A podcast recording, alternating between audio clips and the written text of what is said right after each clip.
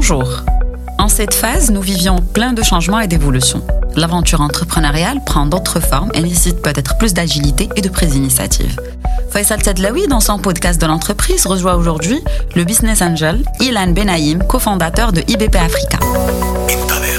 Retrouvez tous les podcasts de la CGEM sur toutes les plateformes de podcast Apple Podcast, Google Podcast, Spotify et Deezer.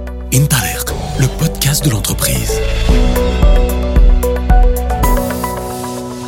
Entrepreneur marocain euh, de cœur, marocain de nationalité, de passeport, voilà. Et puis euh, merci d'être avec nous aujourd'hui, voilà, pour témoigner, puisque dans ce podcast, L'idée, c'est de transmettre euh, aux entrepreneurs, aux porteurs de projets euh, qui nous écoutent, eh bien, peut-être pas des, des ficelles, pourquoi pas, des, euh, on va dire des, des, conseils pour mener à bien un projet, surtout dans des périodes que nous traversons qui sont assez particulières. Alors, on va peut-être revenir sur le parcours, Ilan. C'est vrai que vente privée, c'est quand même une, une aventure absolument extraordinaire, avec une boîte qui est aujourd'hui à 4 milliards d'euros et 6 000 employés sur 12 pays.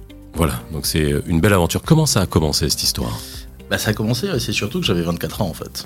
Et, euh, et une des valeurs que j'essaye de développer euh, auprès des entrepreneurs, c'est que si tu veux développer et créer ta, ta propre entreprise, fais-le quand tu n'as pas beaucoup de risques. Mmh. À 24 ans, on a beaucoup moins de risques que quand on a 40 ans, une femme, un enfant, des loyers à payer. Euh, à 24 ans, finalement, on ne sait pas que c'est pas possible et on s'y lance. Et moi, j'ai rencontré mes associés qui savaient pas du tout comment faire. Ils ont trouvé ce jeune qui leur a dit OK, je le fais. Et, euh, et, donc vraiment à ma sortie d'école, je suis tombé sur des gens qui avaient une problématique, qui ne savaient pas comment le faire. Moi j'ai dit bah ok, je comprends votre problème et euh, je vais vous trouver des solutions. Et on a commencé comme ça, de façon extrêmement agile et interactive. On n'a pas tout monté d'un coup, on a appris euh, jour après jour. Énormément de personnes externes, des grands cabinets de conseil qui essayaient de nous dire ça, ça marche, ça, ça marche pas, etc. On les écoutait au début et après le jour où on a arrêté de les écouter, c'est là où on a explosé, c'est là où notre croissance a, a pris son envol parce qu'en fait, la seule personne qui peut connaître et hacker euh, sa croissance, c'est toi-même. Donc euh, on s'est mis dans ça, on a tout fait nous-mêmes et c'est qu'après avoir passé la phase d'industrialisation qu'on a commencé à externaliser les choses. On a commencé par tout faire en interne mmh. pour apprendre à le faire. Parce que quand tu externalises et tu ne connais pas quelque chose, euh, ben, c'est comme si tu délègues un problème à quelqu'un, faire ce qu'il ce qu'il veut de toi après. Donc nous, on a préféré gérer nous-mêmes les problèmes et le jour on s'est dit, bah, tiens, on a investi dans la gestion des problèmes, mais on a des problèmes de pic, et ben là, à ce moment-là, on externalisait et on allait euh, chez d'autres personnes. Alors, la, la, la question d'âge, je reviens dessus, c'est euh, aussi important, parce qu'il y a beaucoup d'études qui disent que euh, ça n'empêche pas aujourd'hui des entrepreneurs à la quarantaine, alors même s'ils ont des contraintes ah non, euh, avec tout ce qui tout ce qu'ils ont suivi, bien sûr, des crédits, une femme, des enfants, etc. Mais il y a aussi une, une certaine maturité, peut-être une prise de risque qui est un peu plus calculée aujourd'hui. Ben, c'est euh, d'abord, un, j'ai énormément d'admiration pour les gens qui se lancent dans l'entrepreneuriat à 40 ans. Ça veut dire qu'ils l'avaient au fond d'eux-mêmes et qu'ils dépassent les peurs qu'ils avaient. L'expérience, il y a du plus et du moins. Euh, moi, je préfère en fait combiner les, les personnes, avoir des gens d'expérience. Aujourd'hui, tu me dis recommence une boîte, je ne vais pas repartir d'une feuille blanche, hein. je vais partir sur quelque chose qui existe déjà, qui a déjà un an et sur lequel on, on va itérer. Je pense que pour quelqu'un qui a 40 ans, c'est beaucoup plus simple de partir de quelque chose qui existe déjà, le recadrer, et on parlera après de mes activités de Business Angel, mais c'est vraiment mon, mon, positionnement. Maintenant, l'expérience acquise dans les grands groupes, pouvoir le transposer, et je pense que enfin, un des sujets dont on parle beaucoup aujourd'hui, c'est quoi l'agilité, c'est quoi l'innovation mmh. permanente? Bah, dans les grands groupes, en général, on t'apprend pas ça. On t'apprend à ne pas faire d'erreurs, à respecter des procédures, alors qu'une startup, tout ce qu'elle fait toute la journée, c'est régler des problèmes et faire des erreurs en continu et de les résoudre. Et donc, on n'est pas du tout dans un mode procédural. Donc, si tu as 45 ans et tu es câblé mmh. en mode euh, procédural, on, rentre, on définit des processus et tout ça, tu vas freiner ta croissance, alors qu'une startup, par définition, doit avoir des croissances extrêmement fortes. Moi, si je vois une, une startup qui a une croissance de 20% par an, même pas je la regarde. Mmh. Même pas je regarde. C'est-à-dire qu'il y a un problème de, de business model inhérent ou alors les personnes n'ont pas vraiment compris comment se positionner. Alors on va, on va arriver justement à, à, à, ton statut entre guillemets de business angels et à ton arrivée au Maroc, hein, parce que on va parler de, de IBP Africa notamment et, et euh, ta volonté d'investir dans, dans, dans, des startups. Mais euh, je sais qu'au niveau de, de, de, vente privée, les startups, c'est euh, tu as fait appel à des startups au sein de la boîte pour les faire grandir chez toi et euh, il y a une notion, on s'était rencontré il y, a, il y a quelques temps, et tu as dit le, le meilleur financement pour une start-up, c'est un bon de commande et pas, pas un financement. Co comment tu as intégré ça au niveau de, de vente privée? Alors, en fait, j'ai monté un accélérateur corporate au sein de Station Rêve, qui est un endroit assez magique à Paris. Et euh, pendant le projet, on me dit mais euh, qui, quel type de personne tu vas, tu vas héberger? J'ai dit mais je vais pas héberger. Je vais, je vais trouver des gens qui ont des solutions à mes problèmes. Je vais prendre des startups et leur dire voilà, moi j'ai un problème là-dedans. Mes gars en interne, ils ont autre chose à faire, mais ça fait trois ans que je vis avec ce problème. Toi, a priori, tu résous ce problème. Je vais te donner un espace privilégié pour me prouver et t'ouvrir mon SI et te prouver et me prouver que tu es une solution à mon problème. Mmh. Et au bout de trois mois de cette phase d'accélération, trois mois, quatre mois, on se rend compte si le pitch qu'il avait en PowerPoint se réalisait dans nos, dans nos data qu'on collectait. Et si c'était le cas, bah, il y avait deux solutions. Soit je lui faisais un bon de commande sur deux ans et je l'aidais à avoir d'autres clients pour le pérenniser, parce que moi, j'ai pas envie d'avoir une startup qui périclite en face de moi, donc surtout si je prends sa solution. Et finalement, on s'est rendu compte que sur les euh, 22 startups qu'on a accélérées, on en a racheté 6. Parce que finalement, ce qu'on voulait, c'était pas juste une solution, on voulait aussi l'équipe avec. Mhm. Et donc, euh, même si on est une boîte dite euh, jeune, euh, en croissance, double digit, etc., et ben même nous en interne, on a besoin d'avoir de l'agilité en prenant des jeunes personnes qui travaillent ensemble sur des produits très particuliers. Et, et donc, c'était plus simple pour nous de les acheter, de leur dire arrêtez de faire du commercial. Vous savez pas, ce que vous savez faire, c'est du développement Ouais. produit. Donc, nous, on va être votre seul client, donc on vous rachète. Vous avez des earn-out, au bout de 4 ans, vous dégagez, on va reprendre la boîte. Et tu les fais profiter de toutes les fonctions support de- du groupe De tout. de tout. Ils, ne- ils ont plus de commercial à faire. Ouais. Ils, ont, ils sont financés, ils sont, ils sont intégrés. Mais moi, au moins, je sais que j'ai une équipe de 6 personnes qui travaillent sur un problème sur lequel mes 800 ingénieurs ne travaillent pas.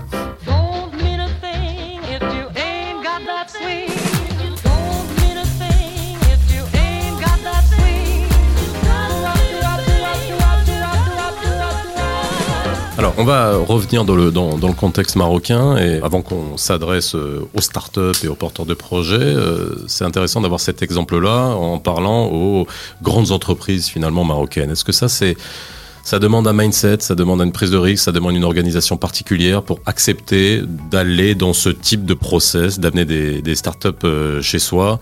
Est-ce que tu penses qu'aujourd'hui les entreprises marocaines, on va dire d'une certaine taille, euh, sont prêtes à aller vers ce type de démarche? Je pense que les boards, oui.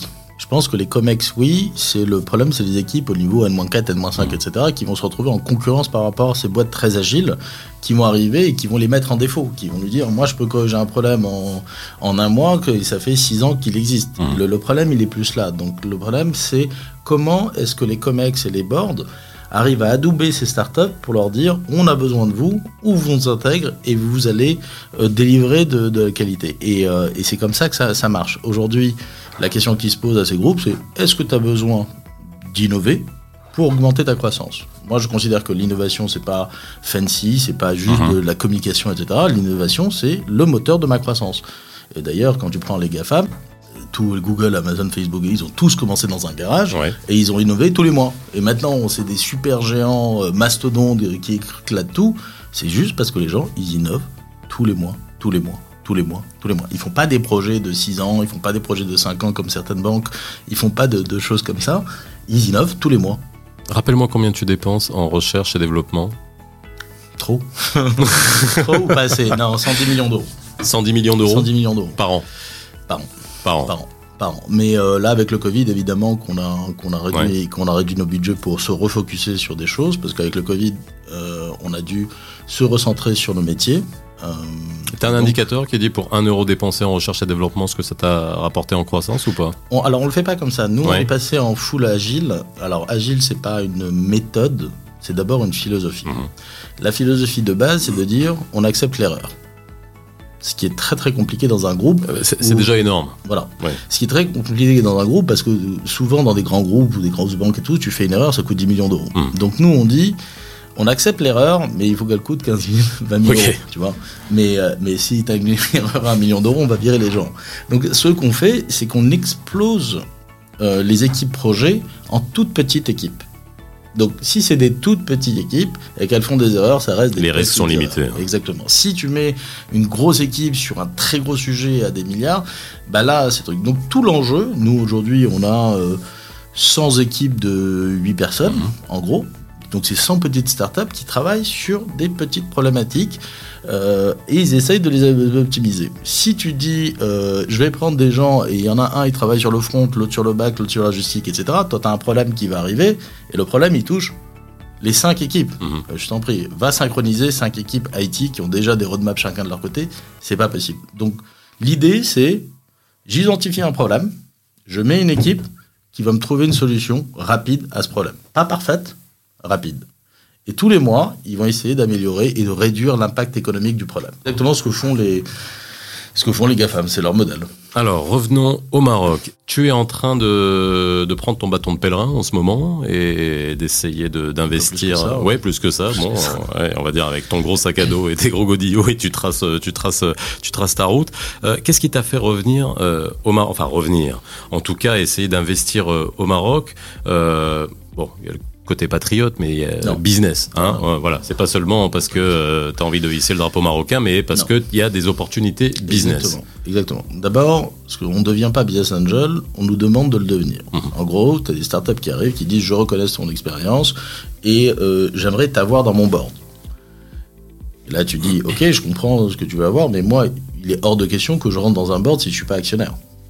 Donc le rôle d'un business angel pour moi, c'est vraiment quelqu'un qui va s'associer avec une startup sur sa demande. Ou je propose à la startup, est-ce que tu es d'accord que j'arrive? Je ne suis pas une banque, je ne suis pas juste un financier. J'achète ma place au board. Mhm. Et, euh, et au Maroc, sur les dix dernières années, j'ai vu une évolution faramineuse de la qualité des dossiers de startups qu'on me proposait. Ces startups qui venaient au début, je les trouvais de qualité très moyenne. Maintenant, elles sont vraiment de qualité internationale et avec des opportunités de développement très fortes. En gros, je sais que moi, je ne vais pas investir ce qu'on appelle dans le seed, c'est-à-dire dans des early stage. Moi, je laisse les startups faire de l'idéation, aller dans un incubateur, Se casser la gueule. se casser la Ouais. gueule, essayer plein de trucs, Mhm. etc. Et dès qu'ils arrivent avec une boîte qui a déjà un an, donc qui a cherché un peu partout, qui commence à avoir un peu de chiffre d'affaires, etc. Ce que je leur propose, c'est de leur dire bon voilà, moi je vais vous aider à vous refocuser sur ce qui compte parce qu'on va travailler que sur un truc, c'est l'accélération. Comment est-ce qu'on va faire pour passer de 2 millions de dirhams à 20 millions de dirhams à 200 millions de dirhams? Pourquoi? Parce que si je mets 100 dans une boîte, c'est pas de la philanthropie. Je veux avoir 500. Mhm. Pour avoir 500, il faut que les 2 millions deviennent 200 millions pour que ça intéresse quelqu'un de racheter la boîte ou de refinancer la boîte.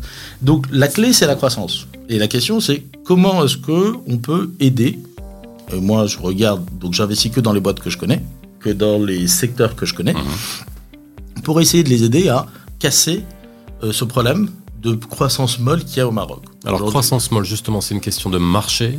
Non. Euh, marché Non. domestique. Est-ce que tu as investi dans des startups qui euh, ont des perspectives de développement à l'international? Parce que tout le temps, cette dichotomie, qu'on on se dit, OK, startup, mais il faut qu'il y ait un marché, il faut qu'il y ait un, un terreau favorable, peut-être un tissu industriel aussi qui permette de... de, de- Je, je comprends absolument le, le point.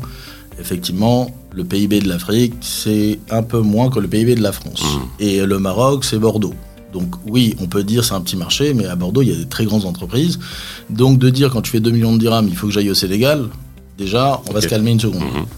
On va essayer de hacker euh, localement le marché et essayer de comprendre euh, comment on arrive à créer un modèle de développement.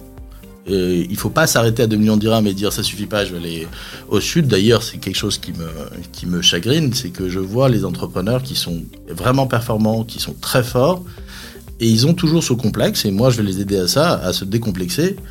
Ils regardent le sud, parce qu'ils ont un complexe de supériorité par rapport au sud, mais ils ont un complexe d'infériorité par rapport au nord et à l'ouest.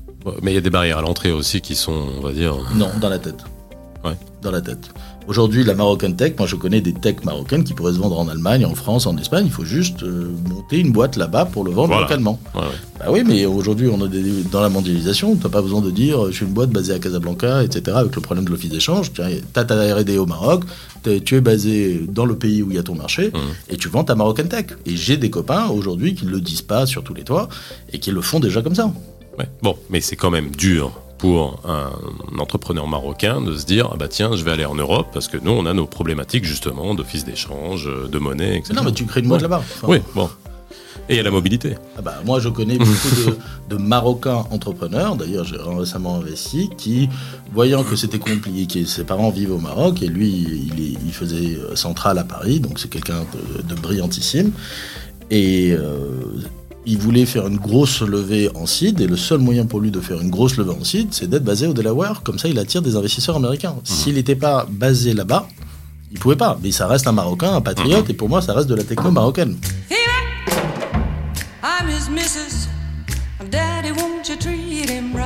Alors, dernier point, IBP Africa. Qu'est-ce que c'est? Bah, c'est justement le, ma filiale d'investissement, ma holding d'investissement, j'ai ma holding d'investissement en Europe, c'est sa filiale africaine pour porter les projets euh, africains. Donc les premiers projets africains que je regarde, c'est d'abord le Maroc, évidemment. Et euh, je vais pas chercher, aujourd'hui j'ai six participations, je vais pas chercher à en avoir euh, 42, je vais d'abord essayer d'accompagner celles-là pour créer des valeurs d'exemple. Aujourd'hui, je sais que les investissements que j'ai faits, si je ne travaille pas, si je ne les accompagne pas, ils ont perdu. Aujourd'hui, il n'y a pas de liquidité sur le Mhm. marché des startups marocaines. Il y a beaucoup de startups qui se créent, mais en B2C, elles savent pas très bien euh, adresser les marchés. Elles ont un problème, je pense, de stratégie marketing et de communication. Mhm. On adapte des exemples européens sur le marché marocain et c'est pas ça, alors que on a près de 30 millions de personnes sur Facebook. Donc je pense qu'on l'audience, on, peut la trouver sans avoir dépensé des millions. Et en B2B, le problème qu'elles ont, c'est le délai de paiement. Une startup qui n'est pas payée, aujourd'hui, lève de l'argent pour avoir du BFR. Je dis, mais non, c'est le métier des Oui. banques de faire ça. Voilà. Et il dit, oui, mais le métier des banques, mais sauf que moi, je ne suis pas payé, etc. Donc là, sur le B2B, aujourd'hui, je me concentre plutôt sur le B2C. Je prends le cash tout de suite et après, euh, je paye mes fournisseurs. Ça nous permet d'avoir un modèle qui permet de se développer. Le- sur le B2B, effectivement, c'est un peu plus compliqué de se positionner aujourd'hui, à moins qu'on se dise, je fais du B2B pour l'export. Que je fais de la tech pour l'export. Alors, dernière question toute simple. Tu as peut-être euh, un conseil pour une startup qui aurait peut-être envie de euh, lever euh, des fonds chez toi ou de t'avoir dans leur borne? Alors, déjà, ce qu'il faut savoir, c'est de se dire, il ne faut pas chercher de l'argent. Il faut d'abord chercher une association. Donc chez moi, quand tu viens me voir, c'est pas de dire Ilan, euh, ouais, j'ai besoin de temps, etc. Et d'ailleurs, on me dit toujours c'est quoi tes tickets et tout? Je dis je, je n'ai pas de taille de ticket, ça dépend de l'opération qu'on me propose.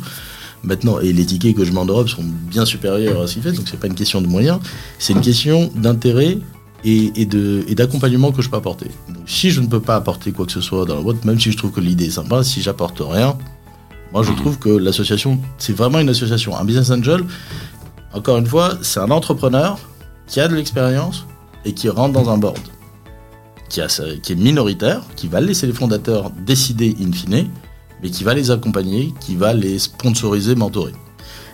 Dans un but financier, dans un but de retour sur Forcément. investissement. Mais ça, ça c'est pas toujours le cas dans la tête des gens. Il y a beaucoup de gens qui font du business angel très tôt, donc c'est un peu du love money, c'est du friends and family. Et ils se disent bon, je mets ça, si ça marche, tant mieux, et si ça marche pas. Non, là, moi, j'ai construit une structure pour justement professionnaliser tout ça, mettre en place des gouvernances, des suivis mensuels, trimestriels, des coachings, des, des revues de stratégie marketing et de, et de communication sur, sur tous les axes. Merci. veulent, ils veulent tous dépenser beaucoup d'argent en marketing au départ. Et on va. Voilà. Merci beaucoup Ilan d'avoir été avec nous dans ce podcast. Euh, bah, quant à vous, je vous dis à très bientôt pour un nouveau podcast sur votre nouvelle plateforme. C'était le podcast de l'entreprise. Vous pouvez le réécouter ainsi que tous nos podcasts sur la plateforme Intalek, mais aussi sur toutes les plateformes de podcast. À bientôt. Retrouvez tous les podcasts de la CGEM sur toutes les plateformes de podcast. Apple Podcast, Google Podcast, Spotify et Deezer. Intalert, le podcast de l'entreprise.